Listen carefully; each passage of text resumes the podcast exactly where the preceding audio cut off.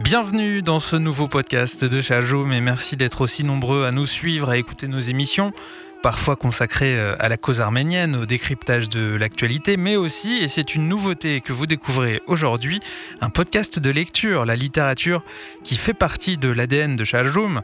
Vous retrouvez sur notre site chajoum.org des conseils de lecture, les conseils de Saténig de Chajoum. Bonjour Saténig. Bonjour Alexandre. Que ce soit des livres récents, des grands classiques saténiques et d'autres camarades de Chajoum vous parlent de leur euh, coup de cœur et dans le prolongement, on vous propose aujourd'hui de lancer une série autour du livre d'Avedi Saharonian sur le chemin de la liberté, un livre qui compte, qu'il est bon de découvrir ou de redécouvrir dans les temps actuels parce qu'il va nous montrer la voie du courage. Et avant de vous dire pourquoi, je vous parle maintenant d'Avedis Saharonian, cet homme d'État arménien qui naît en 1866 dans l'Empire ottoman. Il est bon élève, il est envoyé au séminaire d'Echmiadzin, mais a une vie d'ecclésiastique. Il préfère étudier la philosophie en Europe. Il vient donc à Lausanne, puis à la Sorbonne, à Paris, avant de se lancer dans la politique avec la FRA Tachnak-Soutioun. Il est notamment journaliste dans un certain nombre de parutions, euh, dont Arach. Puis il euh, s'investit dans la Première République d'Arménie. Il en est même le président du Conseil avant l'invasion soviétique, avant de s'exiler en France, à Marseille. Il s'éteint en 1948 et il laisse derrière lui un certain nombre d'œuvres, dont Les Chemins de la Liberté qu'il écrit entre 1898 et 1902. Il va décrire dans ce livre ce qu'il a vécu dans l'Empire ottoman, qui qualifie euh, les Arméniens de dhimmi. Littéralement, dhimmi, c'est des êtres protégés, mais en réalité traités, on le sait, comme des êtres inférieurs. Les chemins de la liberté, c'est la conquête du courage, Face à cette euh, adversité, un réveil de fierté, un réveil de dignité, on assiste au début de la révolte des Arméniens, l'émergence euh, des Fédaïs, qui s'émancipent des croyances prophétiques ou religieuses qui s'émancipent de la destinée. Et ce qui est frappant, c'est la similitude avec ce qu'on vit aujourd'hui, hein, cette envie qu'a l'État turc d'imposer la terreur, et en face, cette nécessité pour les Arméniens de se défendre, de défendre leur terre d'Arménie, du Karabakh. C'est en substance le message principal qui ressort de ces nouvelles écrites par Avedi Saharonian. Mais pas que cette énigme. Il y a un autre thème auquel je suis très sensible, c'est cette espèce de lien charnel qu'il y a entre Avedi Saharonian et son pays.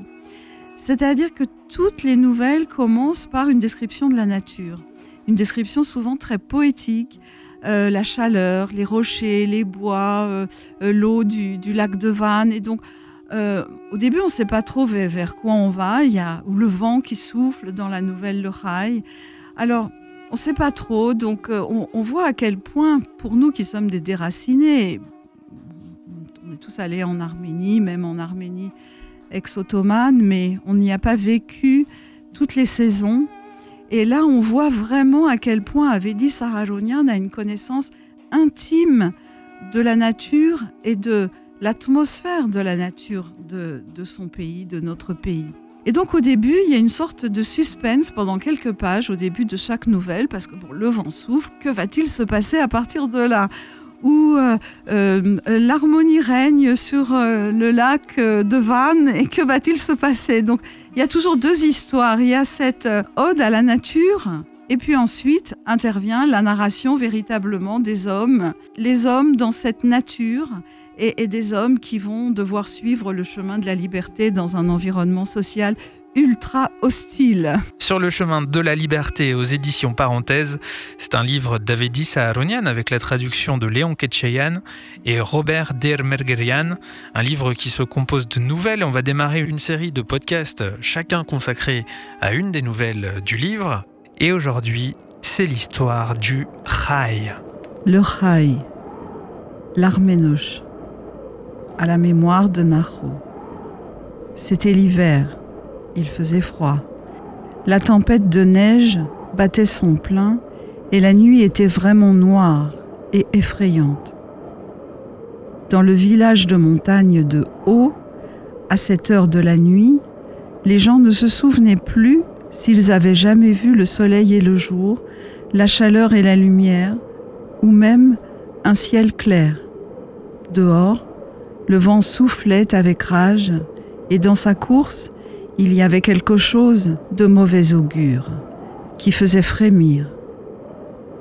Et ce n'était pas seulement les gens qui avaient froid, mais le village en entier, avec ses vieilles maisons de torchis, ses meules de foin qui tremblaient dans cette obscurité épaisse face à ce vent diabolique.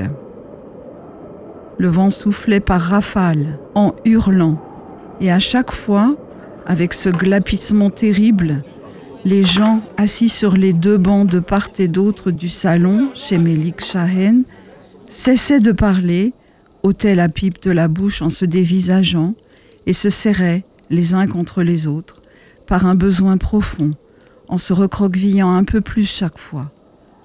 Bon Dieu. La neige Bon, passons. Le froid, c'est bien sa saison. Mais ce vent, que voulait-il, ce vent terrible? Que disait-il? Personne n'osait expliquer à haute voix ce langage effrayant de la nature. Mais le hurlement du vent était pour chacun d'entre eux un concert horrible dans lequel on entendait aussi bien un râle de mort que le hurlement du loup affamé. Fallait-il croire que ces derniers aimaient sortir de leur refuge pour aller dans la tempête et rendre la nature plus angoissante par leur vacarme monstrueux? Quel vacarme c'était Les cheveux dressés, la langue desséchée, ils retenaient leur souffle. Le vent soufflait de plus en plus fort, de sorte que le toit du sacou se mit à vibrer, et l'on aurait dit parfois que quelqu'un y frappait du pied.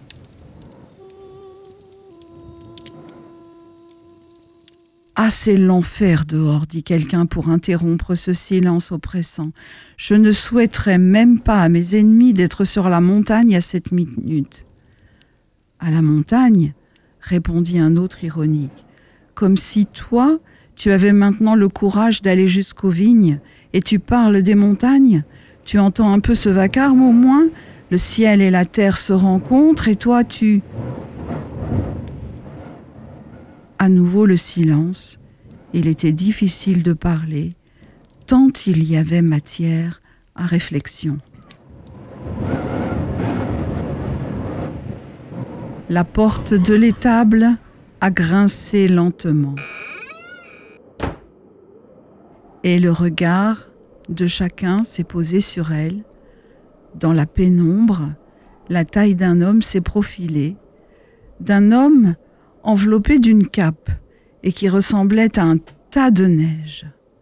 De toute évidence, il était resté longtemps sous la tempête. Bonsoir, dit le nouveau venu en secouant l'épaisse couche de neige sur sa cape. Que Dieu veille sur toi, mon pauvre Rai.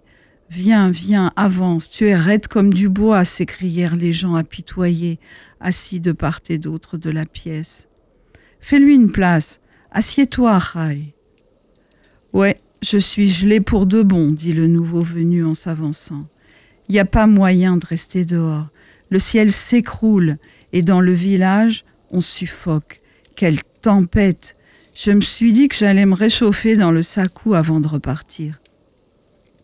L'homme s'est assis. Au-dessus de la cheminée, dans une petite niche couverte de suie, brûlait tranquillement une lampe à huile. Sa flamme trouble oscillait et tremblait lentement, comme si elle n'avait pas peur du bruit du vent, elle non plus il y avait une lumière pauvre, mais suffisante, qui dessinait sous les ombres des gros stocks le visage des gens assis. Quelques lueurs pâles et dansantes révélèrent aussi les traits du nouveau venu. C'était un visage dur, sur lequel la vie de paysan avait mis son cachet sévère. L'homme était jeune, mais il avait apparemment vécu une vie intense.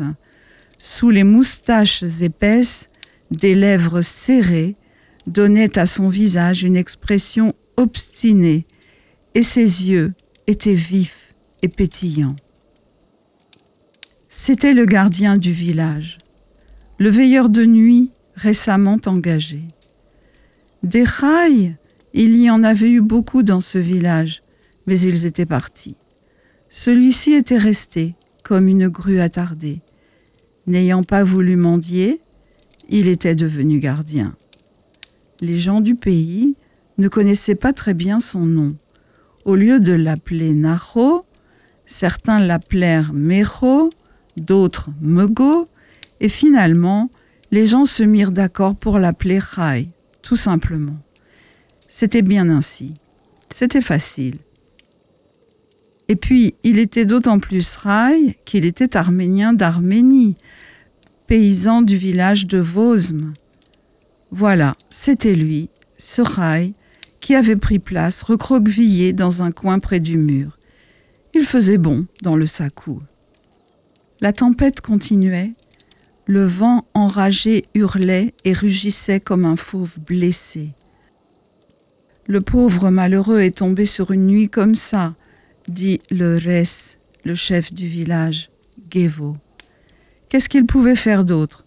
Il parlait d'un paysan qui quelques jours auparavant avait été bloqué dans la montagne par la tempête et en était mort. Combien de fois nous lui avons dit N'y va pas, tu as une femme et des enfants, n'y va pas, ajouta un autre. Tu parles comme un ignorant. C'était sa destinée. Il devait y aller et y mourir, dit Mélik. Qui peut fuir sa destinée? C'est vrai, Mélik, c'est vrai, on ne peut pas éviter sa destinée, approuvèrent quelques personnes. Destinée. Destinée toute puissante, à cette heure de la nuit dans l'obscurité du sacou souterrain, avec le hurlement terrifiant du vent qui racontait des choses horribles sur sa puissance aveugle, il était difficile de trouver un sujet de conversation plus approprié. Chacun donna son point de vue et tous conclurent que l'homme était un jouet à la merci des caprices de la destinée, et que devant elle, tous les moyens humains, toute l'intelligence de l'homme, son travail, son ardeur restaient impuissants. Je ne crois pas à la destinée, dit une voix dans un coin du sacou. Tous les regards se tournèrent du côté où la voix s'était élevée. La surprise était générale. Qui est ce géant? dit Mélik d'une voix ironique. C'est moi, Mélik, ton serviteur. Je ne crois pas à la destinée, répétait la voix obstinément. Les gens ne savaient plus s'il fallait en rire ou se mettre en colère. Celui qui ne croyait pas en la force toute puissante de la destinée était le malheureux Rai. C'est bien vrai quand on dit que le bouc galeux se met toujours en rage, marmonna Mélik, aussi ironique qu'agressif. L'audace de ce pauvre Rai mécontenta vraiment tout le monde. Mélik, le riche et puissant Mélik, croyait à la destinée et avait peur d'elle le res Gevo, devant le fouet duquel tout le monde tremblait comme des feuilles de saule, était terrifié par la mort, fatalité du sort. Quant au curé, quel que fût son sermon, son dernier mot venait toujours à propos de la destinée, et tous étaient accablés par sa puissance invisible. Tous en frémissaient. Seul ce malheureux Rai ne croyait pas en cette destinée et n'avait pas peur d'elle Oui, je ne crois pas à votre destinée, moi, répéta Rai, d'une voix plus hardie cette fois, après avoir remarqué les regards dédaigneux fixés sur lui. Et à ce même instant, j'aurais pu vous prouver que j'ai raison, mais voilà, je dois sortir pour faire ma ronde dans le village. Et il se leva pour se préparer à sortir. Reste, reste, Rai s'écrièrent quelques voix intéressées. Reste, dis-lui de rester, on ne va quand même pas piller le village maintenant. Pour faire plaisir au Res, le Rai se rassit à sa place. Le regard de chacun se tourna vers lui et tous attendirent ce que devait raconter cet homme qui méprisait le sort par une obstination si audacieuse.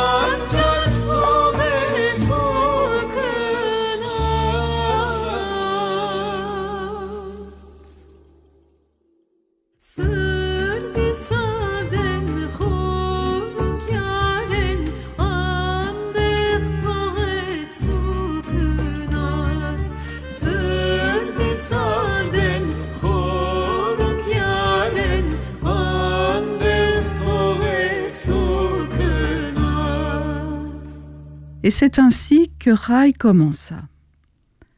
Cette année-là, nous étions dix, dix fous.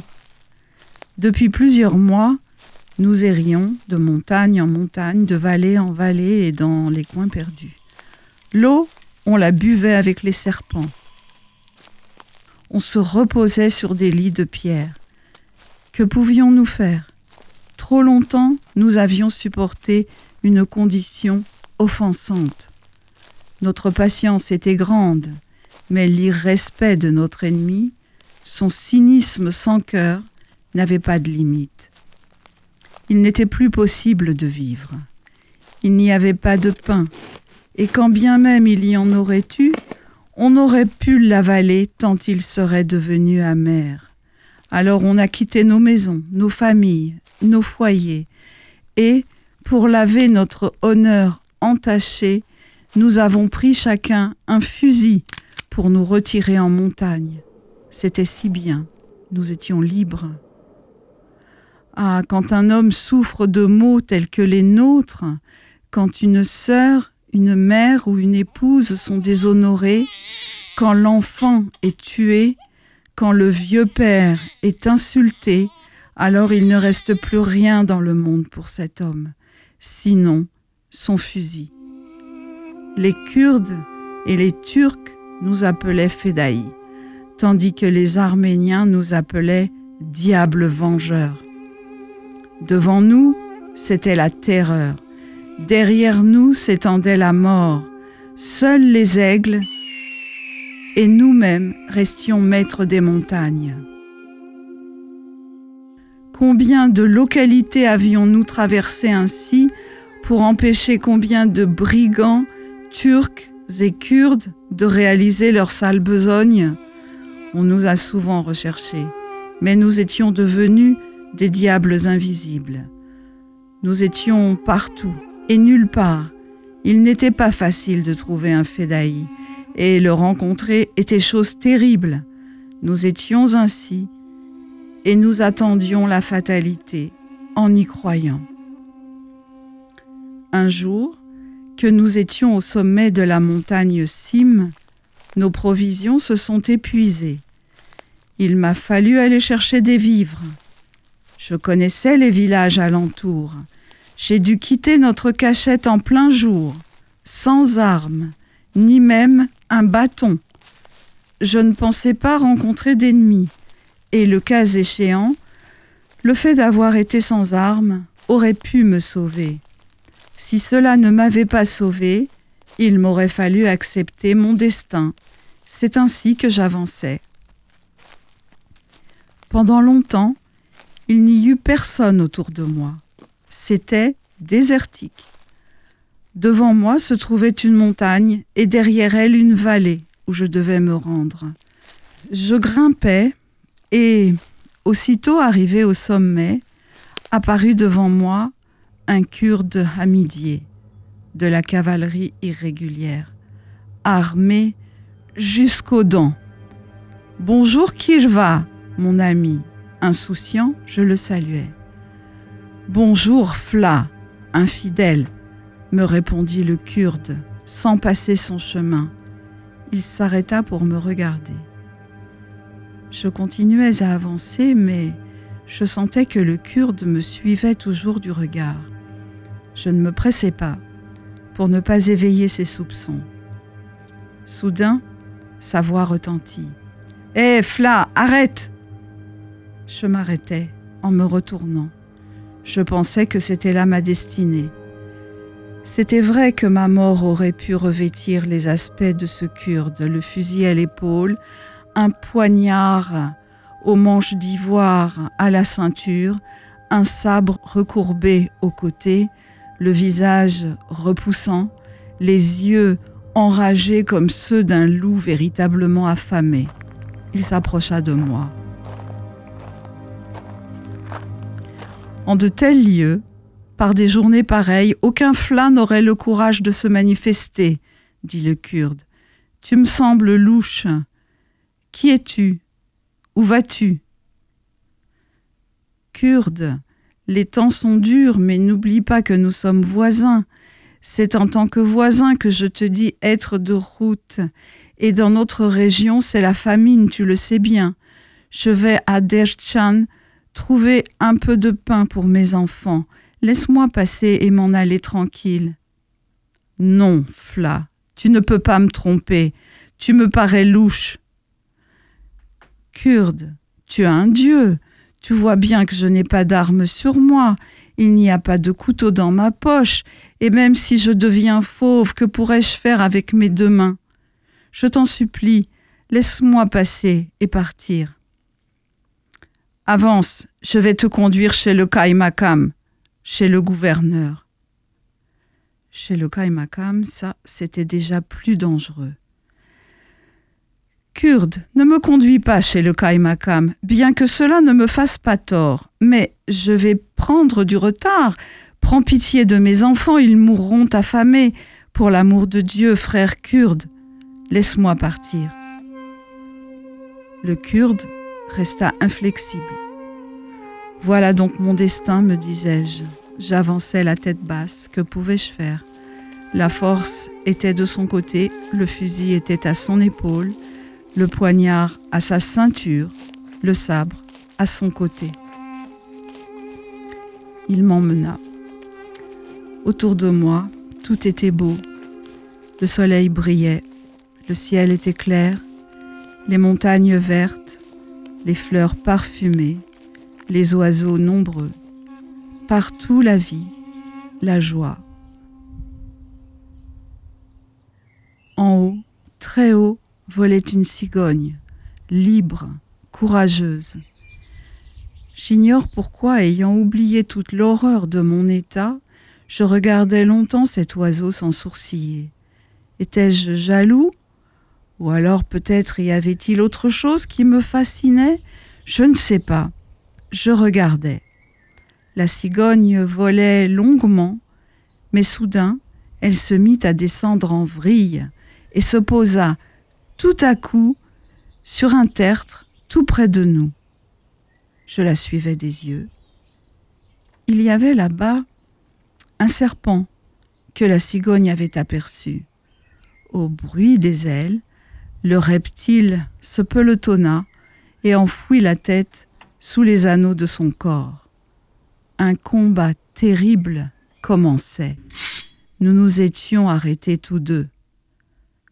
Tu vois, dit le Kurde, le fla est un serpent. C'est comme ça qu'il faut l'anéantir. Je n'avais pas de réponse. J'observais. La cigogne descendait en piquet, frappait le serpent de son bec, puis remontait. Profitant de cet instant de répit, le serpent tentait de fuir. Mais à peine avait-il fait quelques mouvements que l'ennemi terrible planait sur sa tête, et le serpent se pelotonnait à nouveau pour se couvrir la tête. Le kurde avait raison. Il y avait une ressemblance entre ma situation et celle du serpent. C'était nos dernières minutes. Le serpent n'avait plus aucun recours. Cette idée me consolait même un peu. Petit à petit, la cigogne devenait plus courageuse. Elle portait plus souvent ses coups mortels. Considérant enfin que le serpent était assez affaibli, elle se posa près de lui et déjà, en marchant autour du reptile, elle donnait de son long bec les derniers coups. Se cachant la tête, le serpent continuait encore à se défendre un tout petit peu. À présent, la cigogne était toute proche de lui. Mais soudain, une chose étonnante se produisit. Ce reptile, à demi-mort, rassembla ses dernières forces. Se dénouant, il leva la tête, se tendit comme un fouet et s'enroula autour du cou de la cigogne avec ses anneaux mortels. Tous les efforts de l'oiseau pour se dégager furent vains. Il battait des ailes, frottait le sol avec son bec, reculait, avançait, se culbutait, essayait de se relever, de voler et de s'enfuir. Autant d'efforts vains. La rage désespérée du serpent était horrible. Ses anneaux se serraient de plus en plus et finalement, l'oiseau s'étala sur la poitrine, sans vie. le serpent se retira et disparut. Le Kurde était silencieux. Il me regardait à présent. Nos regards se croisèrent. Et pendant quelques secondes, nous fûmes incapables de les détacher. Chacun de nous essayait de comprendre ce que pensait l'adversaire à cet instant. Nul doute que les idées qui bouillonnaient dans notre esprit étaient terribles l'un pour l'autre. Ceci, nous le comprenions. Nous le lisions mutuellement dans nos yeux. Je compris que ce fauve, qui était enragé par la victoire imprévue du serpent, avait décidé de me tuer. Ceci, je l'ai bien lu dans ses yeux dont l'expression était sinistre. Et je connaissais bien le regard des Kurdes. Mais moi aussi je réfléchissais. Le combat entre le serpent et la cigogne avait également provoqué un changement en moi.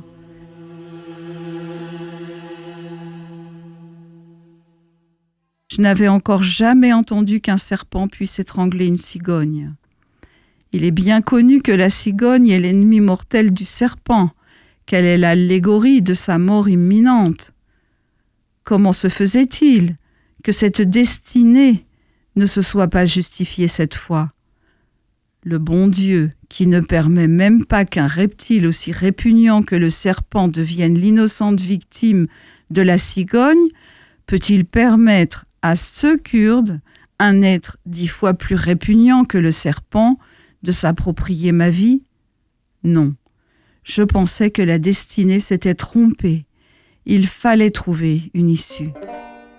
Et je me mis à réfléchir, réfléchir longuement. Je cherchais un moyen, mais quel moyen? Je n'avais même pas un couteau. À ce même instant, mon regard se posa sur le beau poignard que le kurde portait à la ceinture. Ah, si seulement ce poignard était entre mes mains. Avance, grogna le kurde, qu'est-ce que tu attends? Je m'avançai. Nous pénétrâmes dans une vallée déserte et retirée. Le Kurde se mit à regarder autour de lui. Ses mouvements étaient nerveux et hésitants. Il ôtait souvent le fusil de l'épaule pour l'y remettre. Je sentais que la fin était proche. Mais je n'acceptais plus ma mort. Si le serpent a droit à la vie, l'homme ne peut en être privé. Petit à petit, je ralentissais mes pas. Il fallait faire quelque chose. Pour moi, il était indispensable de ne pas être devant le Kurde. C'était dangereux. Vite, vite, avance, me pressait le Kurde. Il s'efforçait toujours de me faire marcher devant lui, et ça je le savais. Tandis que moi, j'essayais de marcher à son côté. Nous comprenions. Nous nous battions déjà, en silence dans une lutte pour la vie ou la mort, une lutte d'autant plus terrible qu'elle était inavouée et mystérieuse. Je m'arrêtais soudain. Je devais serrer les lacets de mes drer, de mes chaussures. Le kurde est arrivé jusqu'à moi et s'arrêta. J'observais sa position sans lever la tête. Il était debout, à ma droite, et le manche blanc du poignard dépassait un peu de sa ceinture. Dépêche-toi, finis vite, Fla, s'écria-t-il en colère en remarquant ma lenteur. Je relevai la tête brusquement et tirai aussitôt le poignard de la ceinture du kurde, et tandis que, surpris et effrayé, il s'efforçait de se défendre, c'est d'un élan terrible que j'enfonçai jusqu'à la garde le poignard brillant dans sa poitrine. Le sauvage hurla et s'écroula. Voici le poignard qui m'a sauvé. Le rail tira de sa ceinture un poignard aux manches d'ivoire et le posa devant l'assistance. À la lueur de la lampe, l'acier brillant étincelait froidement. Accroupis ou à genoux, tous regardaient en silence cet outil redoutable qui, dans les mains humaines supposées impuissantes, avait tranché le nœud complexe de la destinée. Le petit, le malheureux, Le pauvre Rai devint un géant aux yeux de tous. C'était un titan. Il dominait sa destinée et se moquait de sa chance. Il avait raison. Je ne crois pas à la destinée, répéta Rai à nouveau, avec une majestueuse obstination. Mais cette fois, ces derniers mots ne provoquèrent ni rire, ni colère, mais un respect et des idées salvatrices, des pensées sacrées. Le rail prit son poignard, le passa à sa ceinture avant de sortir par la porte de l'étable. Les gens restèrent silencieux. Dehors, le vent hurlait toujours, mais dans le sacou, on ne parlait plus de force destructrice et puissante de la fatalité. Dans les hurlements répétés et toujours différents du vent, les gens entendaient à présent les accents fiers de la lutte et de la liberté. Merci Saténique pour cette euh, lecture, en espérant que cette nouvelle, le rail, nous fasse réfléchir sur l'impact de la destinée sur euh, nos vies. Vous venez d'entendre en tout cas un extrait du livre Sur le chemin de la liberté aux éditions Parenthèses d'Avedis Aaronian, traduit par Léon Ketcheyan et Robert Dermergerian. C'était notre premier épisode d'une série de podcasts que vous retrouverez ici même sur chargeroom.org et sur Spotify. Merci en tout cas à vous et à très bientôt pour les prochains épisodes du podcast de Chargeroom.